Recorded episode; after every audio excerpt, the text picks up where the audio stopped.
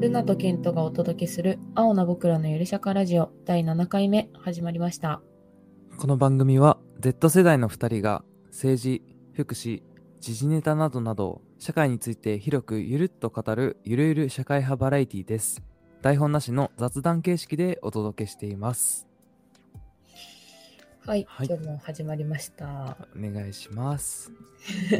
うでしたか今週は。今週はね、まあそれなりに充実していてあ、です本ね当。うんまあちょっとなんでかっていうと、うん。うん、あの先先週かな先週の土日にちょっとギターを買ったのね初めてあれ持ってなかったっけあ持ってない持ってないあ欲しいなとはずっとそう思ってたんだけそうなんだどうんそうそうそうそうなんだけどそっかそっか。うん。そう、ちょっとね、その、何、ちょ重い腰を上げられてなくて、うんうん買ってなかったんだけど、うん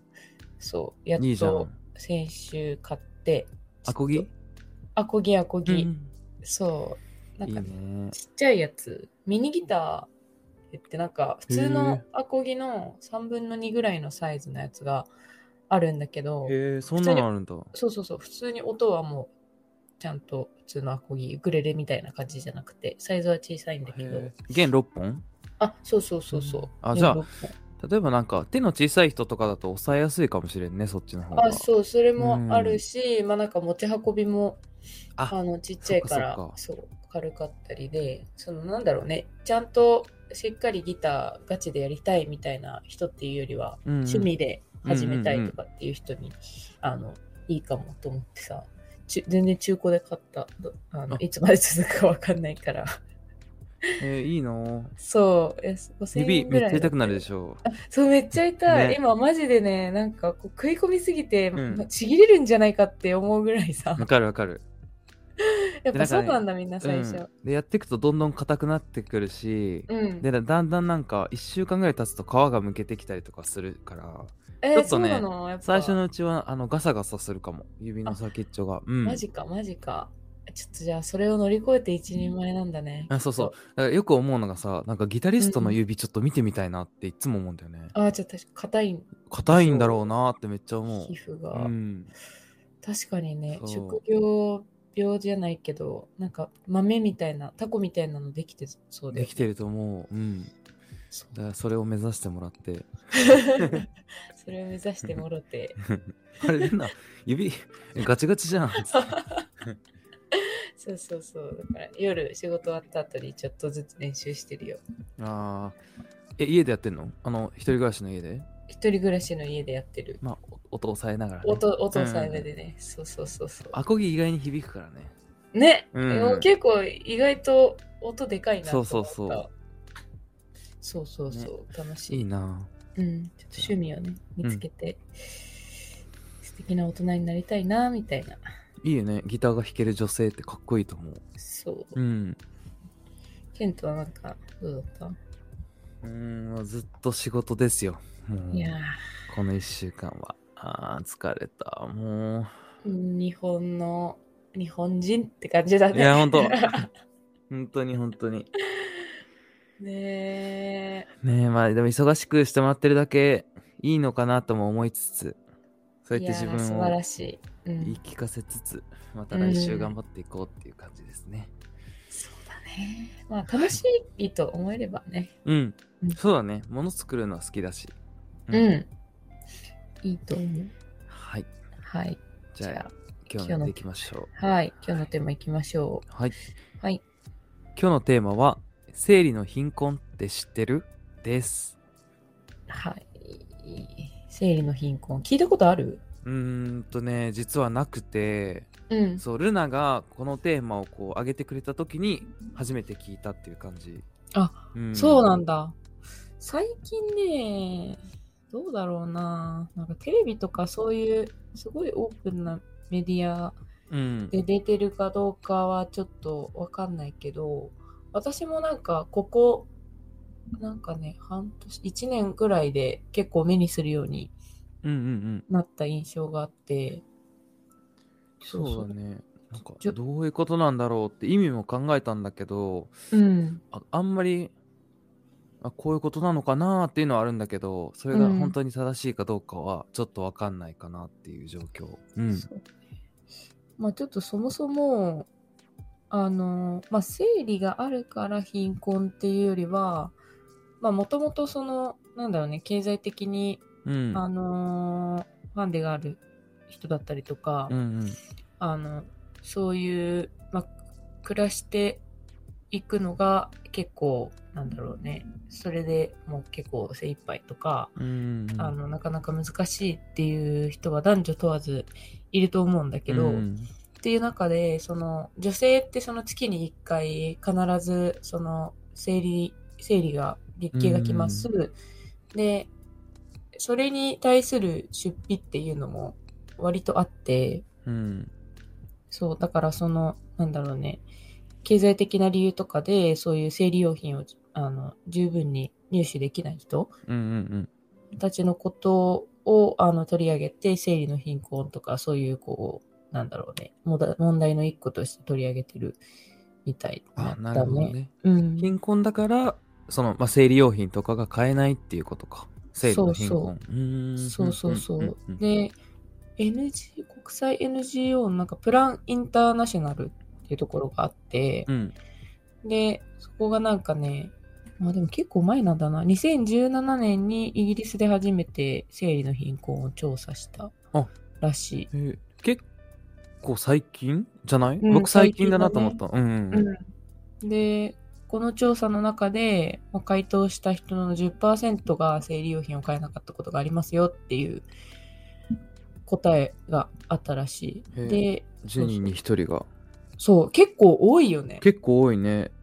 だってえどうなの僕ちょっとこれ全然わかんないんだけど生理用品っていうのはマストで買わなきゃいけないものなの、マストで買わなきゃいけない。うんもうなんかで代用できたりとかそのそれを使わなくても生きていけるっていうものではないっていうイメージでいいのうーんまあほぼそううかなーん結局はまあ出血が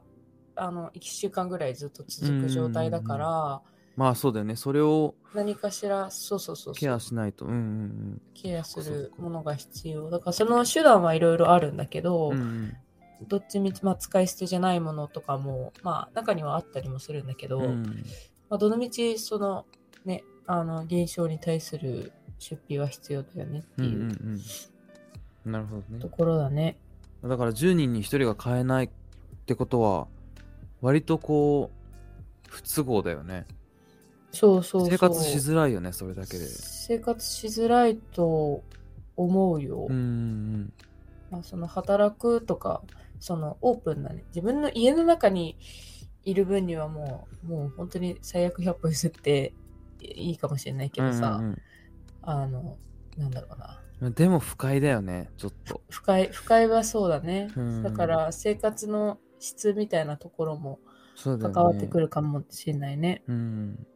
そうそうそうそそっうかでそう実際あんまり多分さ目にしないもんねあの男性が生理用品をさあのドラッグストアとかでさうん、そのそうわねざわざ探すもないうし、ん、ましてやさ自分ね男女の人とこうこうこうやって付き合ったこととかもあんまないから、うんうんうんうん生理生理について全然知らないな、そうだようね、んまあ確かにパートナーがいてねとかって、だったらもしかしたらあの買ってきてとか頼まれて、あのね生理用品買ったりとかあるかもしれないけどね、そうそうそうそうだよねまあ、何が必要かっていうとまず、まあ、大体い一般的な期間は5日からい7日が1週間ぐらいかな。うんうんで生理用品でいくとえっ、とナプキンって言って、うんうんこうなんだろう月経血を吸収してくれるあのシートみたいなうんうん、えなんかあのテレビ CM でよくやってるあなんか青い液を吸収するあ、そうそうそうそうシそーうルそのやうつだよねそうそうそうそうがあるんだけど、まあそれを使う大体の人は使ってます。うんうんうんで、まあひどい人とか結構重たい人はお腹がかなり痛くなってとか、本当に生活に支障が出るくらいやばい人もいる。うんうんよく聞く、うん、そうだからまあ最近進んでる会社だとその生理休暇みたいなうんうんのが、あのね福利厚生の制度の中に入ってたりもするんだけど、まあ、だからそうすると痛み止めとかを飲まないといけないよねとかうんうんっていうのがあります。だいたいその一般的に使われてるようなナプキンは、うん、20枚ぐらい入って300円とかだね。うんうんうんうんじゃあそれを一月にじゃあ2、2袋というかうんうん買ったとして月600円とかじゃん。うんうんで、それをじゃあ1年で換算すると7200円高いねで、それが何年続くんだろう。だいたいはい50歳ぐらい、そうだね。まあ人にもよるけど、15から50とかそんな早く始まるるの知らなかったんだけど大体そんなもんじゃわかんないけど、へえなるとそれだけでも20そうだねぐらいだね。あと、まあなんか痛み止めとかも飲まなきゃいけないよねそうそう。だからそれ以外とかも含めると、えーっとね、なんかスマルナっていうあのサービスがあってですね、それうんうはんフェムテックとかをやってるプロダクトなんだけど、ここが出してる資産でいくと、生涯でトータルでかかるのは40万ぐらいかかるかなっていうあそんなかかるんだ資産かな。トータルそっか生涯で40万かうん。まあ、それは人にも必要な、なんだろうね、人によって必要なものがうん、うん、若干違ってたりはするから、だいたいこれぐらいかな、まあ上下前後あるけど、みたいうんうなんうん感じだねうん。生涯さ40万かそうまあ、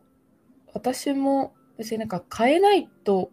思ったことはないんだけど、うんなんかね、まあいろいろその生理用品の中にもランクがあって、うんなんかそのコットン100%で作られてるものとか、ああはいはいはいそうそうそうそうっていうのもあったりして、で、敏そ敏感肌だよとかねあそうそうそうそうそう。うんうんでそういうのを使うとこう生理痛も軽減するみたいなへえあのデータもあったりしてあそんなは肌触りだけでそこまで影響するんだそうそうそう、まあ、へー結構冷えが冷えが大敵みたいなんだけどあーそっかまあそっかそうそうそういうのもあってでそういうしのてをくれるんだうん、うん、そう買いたいなと思ってやっぱりちょっとあの価格も高くなったりするから、うんうんうんうんそういう時はなんかなんかねあーってちょっとためらったりはするかなって、うんああそっかそっかなるほどねまあでもそうだよね全まあ言ったら全女性というかうんが抱えることだからうん、そうだよねそれにお金だお金出して買わなきゃいけないっていうのがそうだね。確かまあちょっと、やっぱり、草が生まれちゃう部分ではうーんあるよね。なるほどねそうで、じゃあそれが課題としてあって、うんうん日本というか、何が、その、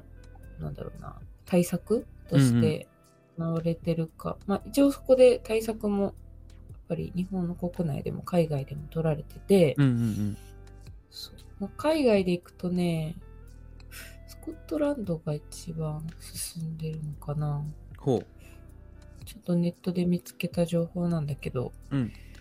スコットランドは世界で初めてその生理用品の無償提供っていうのを法,、法律で整備したみたいだね。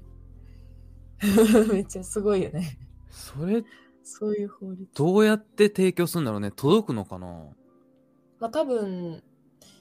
どっかいや役所とか行く本あ行ってくださいみたいなそうそうそう。これは多分日本でもね、いくつかやってるって見聞きした記憶があるんだけあどへ、そうそううんそうう、市役所とか、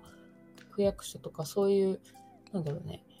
役所に行って、うん多分伝えると、あの、もらえるとかっていうのがあるみたいよ。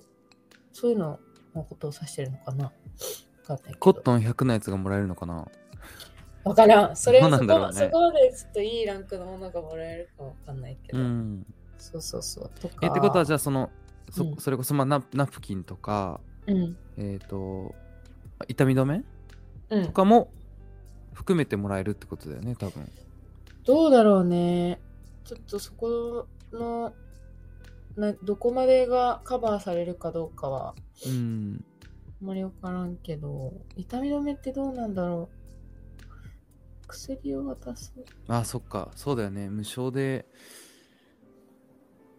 どうなんだろうねスコットランドの人どうやってやってんだろうちょっと調べたいねそこうん。うんまあ、最低限必要なのはそういう、こう、ナプキンとか、うんうんそういうものだから、その最低限に必要なものは、あの、無償で提供しますよって感じなのかもしれないね。うんうんうんうんそれめっちゃいいなね。うんあとはね、ニュージーランドとかフランスとかだと、すべての、すべ、すべての学校か、すべての学校で無償提供。へえどうやって多分、あの、トイレに設置してあるんだと思う。へえでも持ってっちゃう人とかいるよねまあ、いるんじゃないだからそこまで、あれ、ちゃんと、そこまでも、神、か考慮して、うん共有してんじゃないうんうんうんわかんないけど。そっかなんかニューアメリカだとニューヨーク市だけだけど、うん学校とか避難所とか刑務所とかで無償提供してますようってんいうのがあるみたいだなるほどね。ねまあでも学校での配布って結構いいかもしれんねそう、それはすごい私も思った。ねだって15歳ぐらいから始まるんでしょで中例えば学、うんなんか家がさうんね、貧乏でとかだとやっぱり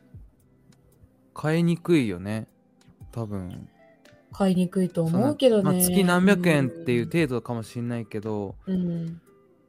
学生にとったらね親の負担とか考えちゃう子だったらやっぱ買いにくいってなっちゃう子もいるよね、きっとうんんゼロではないと思うな。そうそう学校に置くのめっちゃ賢いと思うなそれ学校に置くのはいいと思う、うん私も。で、そう、なんかね、たまに実際、カラオケとか、うんあとね、まあ、居酒屋とか飲食店とか、うんうんそういうところのトイレに行くと、なんか、せ無料のナプキンが置いてあったりとかするのよ。へえ今でも。今でもてか、これまで、うん、うん、結構前から。そそれは結構便利やっぱりそうだね。ちょっと目的が私もよく分かってないけど、まあ、突発的に来たりするから、うんうんそういう時にも使えるなとも思うし、うんうんあとなんか、生理用品持って席立つってなると、ちょっと仰々しく感じちゃったりする人も、あそっかそっかそうそうそう、まあね、見えないようになんかで包んでそれ持ってくるとか、なんかそういうのがちょっとためられるな、みたいな人的には、もうトイレに別に持ってかなくても、もう元々置いてあるから、うんうんうん、なんか心理的にはなんかハードルが下がるのかなと思うよね。うんうん男性トイレにはないなそういうのはやっぱりマウスウォッシュぐらいあってもあそうだよ ね。うんあそうたまにあるよねマウスウォッシュマウスウォッシュ使あっるたことないんだけど使う人いんのかな焼肉屋さんとか居酒屋とあかね。そっか出るあ,、まあれか店出る前にちょっとトイレ寄ってそうそう口すっきそりうしそうて。みたいなあそっかそうなんじゃないそうそうそうそう。でもそうだねトイレにあるのはいいかもしれんなそれはとかなんかカードが置いてあって、うんあの、店員さんにそのカードを持ってけば渡してくれますよとかあ。へえそうそうそう。うわそういうのもあったりする。そっかそっか意外にいや僕が目にしてないだけで日本でも意外とあるかもしれんねそういうのもそうだね。まあだかうんら、それが学校とかっていうさ、なんだろうもっとオフィシャルな場所でどどんどん導入され始めるっていうのは結構大きいプラスのインパクトなんじゃないかかなっていう気はするかな。そうねうん僕個人的に思ったのがあのホームレスの方々うん。にも配ってほしいな多分配ってるんだろうけあはいはいどはいはいはいそこを多分ね結構やっぱり何百円って言っても多分買えないって人多いと思うしうん。そこにこうなんかまあそれこそ NPO の活動とかボランティアの活動とかでなんかこう配ってほしいなって思っちゃったうん。配ってほしいなってすごい他力本願だけどさ、うん。うんね、そういうのあるとあったらなんか僕も参加してみたいなと思うし、確かにね。うんそうそうそう。まあ、なんか、そうだね。結構さ、食事とか、うんそういうのに、やっぱ目がい行きがちじゃん。うんうんうんうんそのまあ配給とかうんあったり、あとは、そのなんだろうね、ひ災害があって、避難所とかで、こう、必要物資として、すごい目が行くのって食事とかさ、うんまあ毛布とかねそうそう、水とか、うんうんそういうものに行きがちなんだけど、女性にとってはそれも必需品うんうんだから、なんか、そういうのが浸透したらいいなとは思ううんね。そうね確かにうん。男の人って別になんか、そういう出費はないのかな私が知らないだけでなんかあったりするの。えー、ないよだって うんないと思うどうだろうねティッシュぐらいまあそうだようね。ん、トイレットペーパそうだからそういうなんか制度とかをさ作ってきたのが多分今までってやっぱ男性が多かったわけじゃー。んだから多分さ、あそこまでこう資料が及ばないというか多分ーうん、分かんなかったんじゃないかな、普通に、うんうんうんううんん。だからこれからなんかね女性の参画とかでさ政治家でも女性、ねそれこそ小池さんとかも増えてきてれ、うん、なんかそういう制度もね充実してくるといいのかなってすごい聞いてて思いましたそうだね。うんまあ生理への理解が、それと同時に広まるそうっていうねのも、んううんん女性としてはすごいありがたいことだなというか、あの浸透していったら嬉しいことだなと思うからうんうんなんかどんどんそういう理解が広まってってほしいなと思 うわ。うんうんうんはいということで今回はこれで以上で大丈夫でしょうかはい今日のテーマは生理の貧困を取り扱ってみました。はいはい。えー最後まで聞いてくれてありがとうございました。また次回の配信もお楽しみに。楽しみに。バイバイ。